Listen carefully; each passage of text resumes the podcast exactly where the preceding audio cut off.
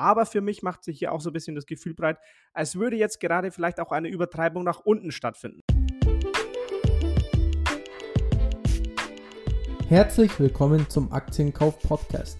In diesem Podcast erklären wir, wie du dir mit Aktien langfristig ein Vermögen aufbauen kannst und begleiten dich auf deinem Weg zur finanziellen Freiheit. Disclaimer.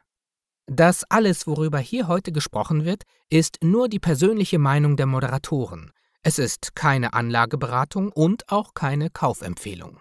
Hi und herzlich willkommen zu dieser neuen Folge des Aktienkauf Podcast.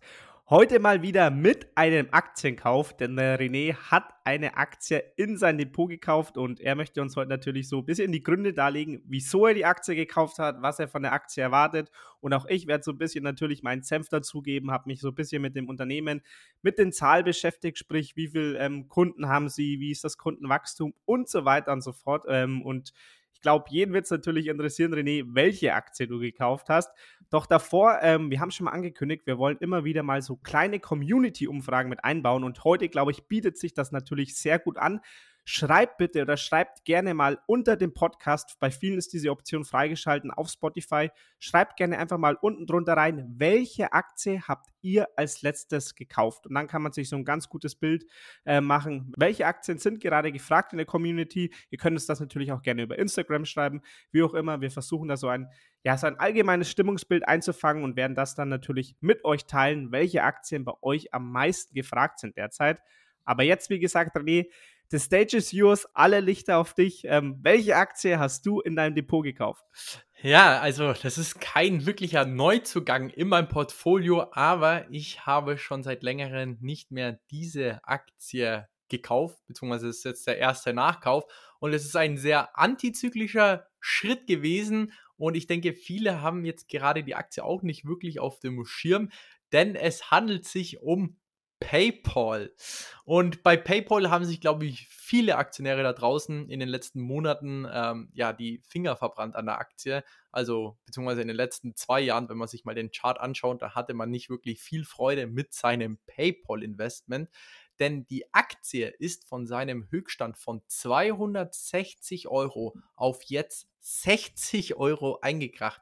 Und das ist ein Einbruch von 70 Prozent.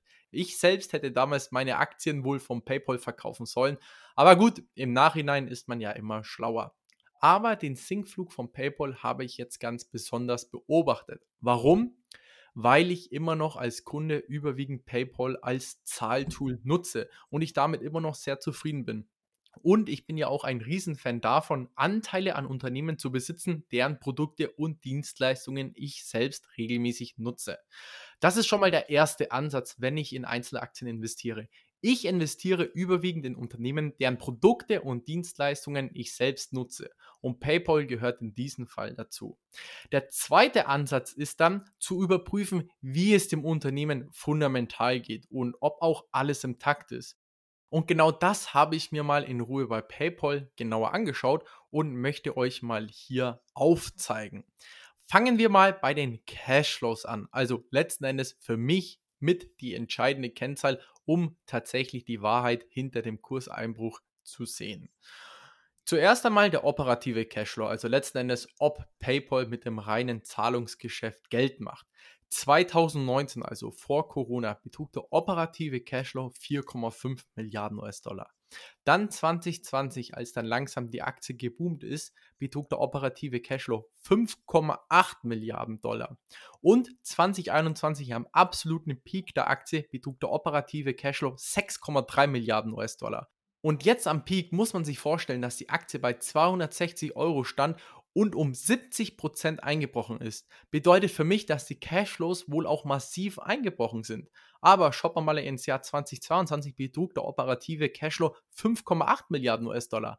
Also selbes Niveau wie vor genau zwei Jahren, weit über dem Vor-Corona-Jahr und nur gerade mal 10% schlechter als das Vorjahr. Also meines Erachtens ein positives, fundamentales Signal im Vergleich zum aktuellen Chartverlauf. Dann schauen wir uns noch den Free Cashflow an, also letzten Endes das Geld, was am Ende des Jahres tatsächlich übergeblieben ist.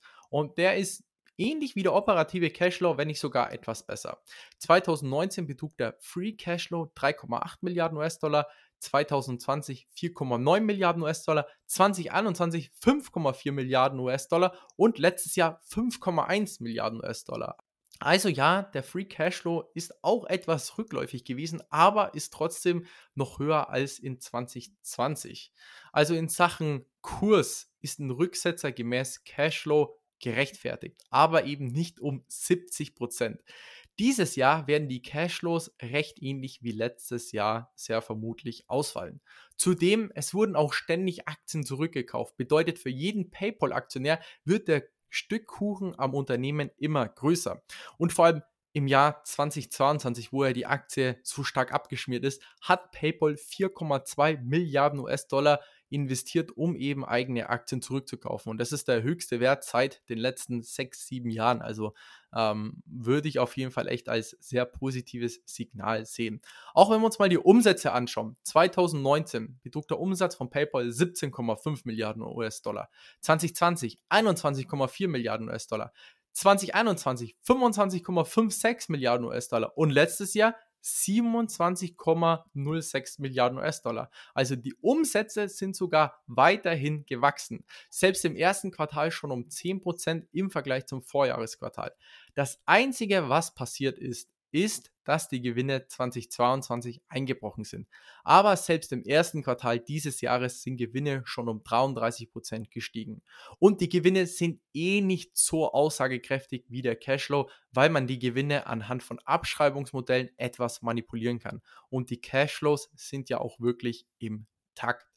Eben dadurch, dass der Gewinn gesunken ist, sind natürlich auch die EBIT-Margen weiter gesunken. Aktuell beträgt die EBIT-Marge aber immerhin 13%, die Eigenkapitalquote 25% und die Eigenkapitalrendite 12%. Also keine Bombenwerte, aber es ist alles so in Ordnung. So viel jetzt erstmal zu meinem ersten kleinen Monolog, Sivi. Äh, ich möchte dich mal sehr gerne ein bisschen einbinden. Was sagst du zu den bisherigen Kennzahlen und hast du vielleicht noch ein, zwei Sachen, die du da gerne mit einbringen möchtest? Erstmal natürlich sehr, sehr lieb, dass du mich auch in unserem Podcast hier mit einbindest. Ähm, war auf jeden Fall sehr spannend, dir zuzuhören. Ähm, ich bin bei PayPal, muss ich ehrlich gestehen, gar nicht so krass im Thema mit drin. Ich musste mich jetzt auch für diesen Podcast wieder neu einlesen, obwohl ich die Aktie selbst auch im Depot habe.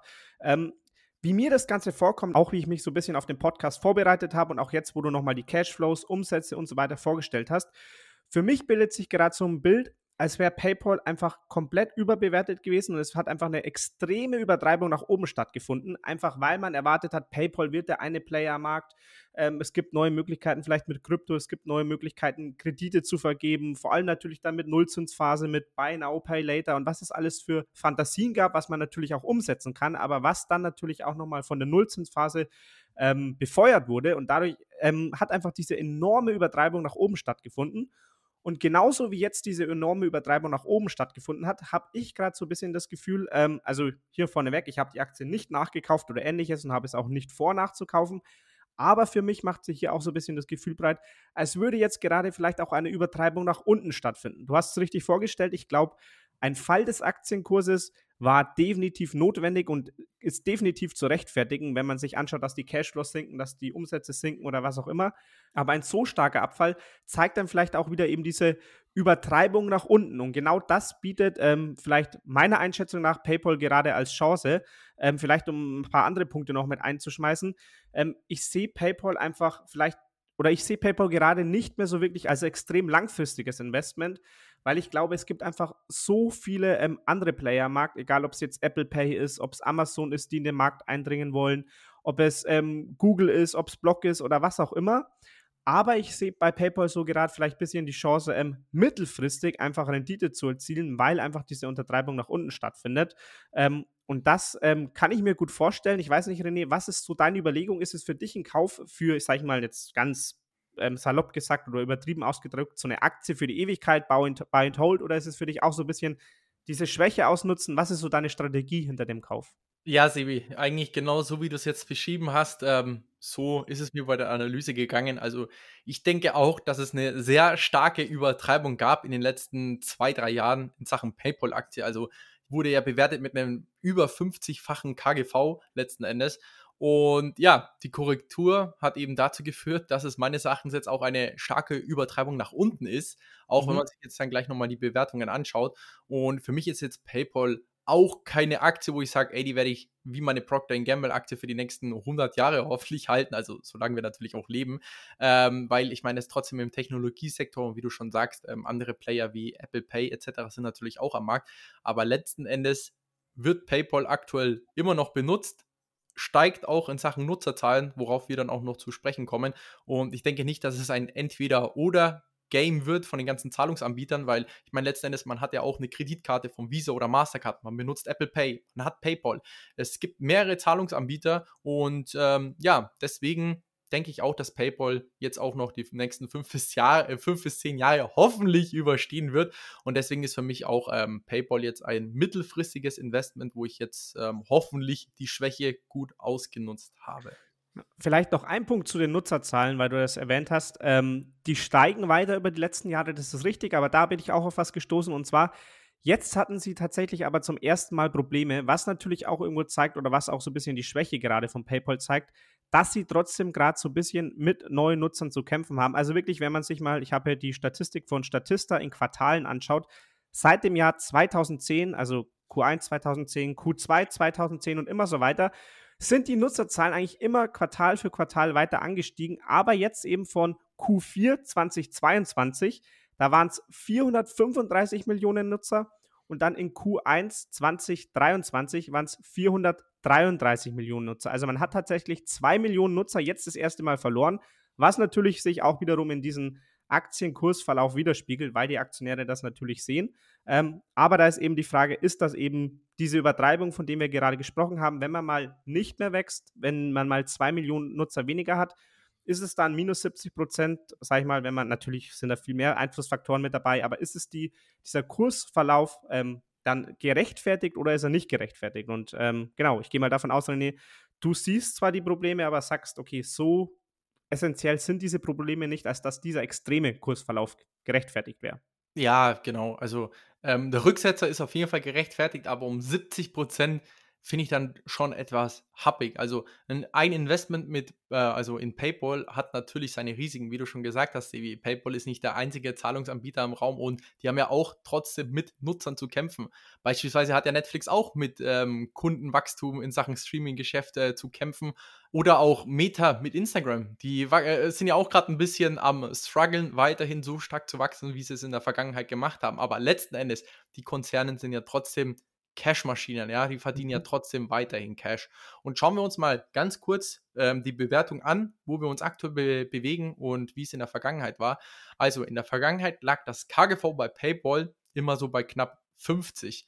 Aktuell, also für 2023, geht man davon aus, dass der Gewinn pro Aktie bei 3,18 Euro liegen wird, was einem KGV von 19 aktuell entspricht. Und so günstig war die Aktie eigentlich noch nie. Das sieht man auch am Kurs-Cashflow-Verhältnis. Sonst lag das Kurs-Cashflow-Verhältnis bei über 30, aber aktuell liegt das Kurs-Cashflow-Verhältnis bei 14. Also meines Erachtens ist eben die PayPal-Aktie aktuell viel günstiger bewertet als in den letzten Jahren. Ähm, es wurde sehr viel Euphorie einfach aus dem Kurs rausgenommen, aber letzten Endes, wenn man sich mal die fundamentalen Kennzahlen anschaut, sieht man, dass Herr PayPal trotzdem weiterhin Geld verdient. Und auch die Anzahl an Transaktionen sind im ersten Quartal dieses Jahres schon um 13% im Vergleich zum Vorquartal gestiegen. Auch das Payment Volume ist um 10% auf 355 Billionen Dollar gestiegen. Mittlerweile gibt es 435 Millionen aktive Accounts auf PayPal, oder Sebi? Waren es 435 Millionen? Hast du die Zahl? Ähm, es waren ähm, 432 Millionen und im Vorquartal Q4 2022 waren es 435, jetzt wie, wie gesagt aktuell 432. Okay, also man muss auch sagen, 432 Millionen aktive Accounts sind auch nicht gerade wenig und ich denke jetzt auch nicht wirklich, dass es viel mehr weniger sein werden. Ich gehe davon aus, dass die trotzdem wieder anziehen werden. Bestes Beispiel, letztes Mal haben wir uns auch mal im Freundeskreis eine Rechnung geteilt und der Restbetrag sollte an den Zahlenden per PayPal überwiesen werden. Und ja, als einer unserer Jungs gesagt hat, dass er eben kein äh, PayPal hat und er es eben nicht machen kann, haben wir auch echt mal erstmal ein bisschen blöd geschaut, weil heutzutage geht man einfach davon aus, dass jeder PayPal hat. Ja? Wir haben ihn wirklich angeschaut, als ob er hinterm Mond leben würde. Und eben diese Netzwerkeffekte, vor allem in so Industrieländern wie jetzt Deutschland oder, oder Amerika, hat PayPal meines Erachtens mittlerweile. Aber gut, man muss natürlich auch schauen, was die Konkurrenz macht. Ich meine, Apple Pay kommt, aber auch nicht jeder Mensch da draußen hat ein iPhone oder auch ein, äh, wie soll ich sagen, ein MacBook, wo man vielleicht dann auch so, eine, so seine Zahlungen tätigt. Und vor allem bei Online-Transaktionen, wenn ich zum Beispiel shop, benutze ich immer PayPal. Und ja, ich werde PayPal auf jeden Fall äh, weiterhin beobachten, wie sich die fundamentalen Kennzahlen ähm, entwickeln und vor allem auch mein eigenes ähm, Kaufverhalten beobachten, wie ich eben PayPal verwende. Aber ich habe gesehen, hey, in den letzten drei, vier Jahren hat sich eigentlich anhand meines Kaufverhaltens nicht wirklich ähm, was verändert in Sachen PayPal.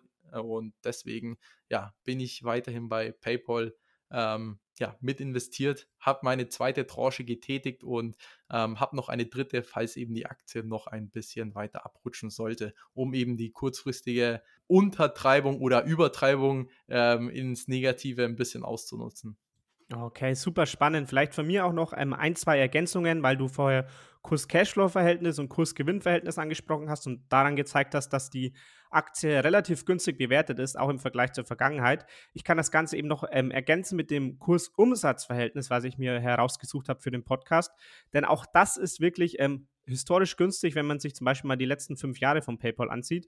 Da liegen wir gerade so bei 2,75. Wenn wir jetzt mal in die Vergangenheit schauen, 2021, ähm, wie PayPal eben diese Übertreibung hatte, da waren wir sogar bei ungefähr 16. Ähm, und wenn wir weiter in die Vergangenheit gehen, so 2019, 2018, da lagen wir so ungefähr bei 6, 7 beim KUV ungefähr. Jetzt, wie gesagt, bei circa 2,7. Ähm, also auch hier beim KUV, also der, ähm, den Kurs ins Verhältnis zum Umsatz, sind wir wirklich sehr, sehr günstig gerade bei PayPal unterwegs. Und vielleicht auch abschließend noch eine sehr wichtige Sache von mir, auf was in Deutschland oft relativ wenig geschaut wird, aber was in Amerika ein ziemlich ähm, entscheidender Faktor immer ist, ist der Gewinn pro Aktie. Ähm, das ist vor allem, wie gesagt, in Amerika ein sehr, sehr gängiges Bewertungsmaß. Und auch wenn wir uns hier mal anschauen, da lagen wir zwar im Jahr 2021 noch bei 3,55 Dollar und wir hatten jetzt eben diesen extremen Abfall auf 2,1 Dollar im Jahr 2022. Also wie gesagt, dieser Kursrücksetzer ist definitiv gerechtfertigt. Aber wenn wir mal schauen, wo lagen wir noch bei diesem ungefähren Niveau von 2,1 US-Dollar pro Aktie, das war im Jahr 2019, da lagen wir nämlich bei 2,09 US-Dollar. Also eigentlich ziemlich genau auf dem Niveau Gewinn pro Aktie, wo wir jetzt auch im Jahr 2022 liegen. Wenn wir uns jetzt mal den Kurs aber anschauen, wo PayPal damals im Jahr 2019 lag, da lag der Kurs bei genau ungefähr diesem ähm, Gewinn pro Aktienniveau, lag der Kurs bei ca. 80 bis 100 Euro. Jetzt, wie gesagt, sind wir im Niveau von 60 bis 70 Euro.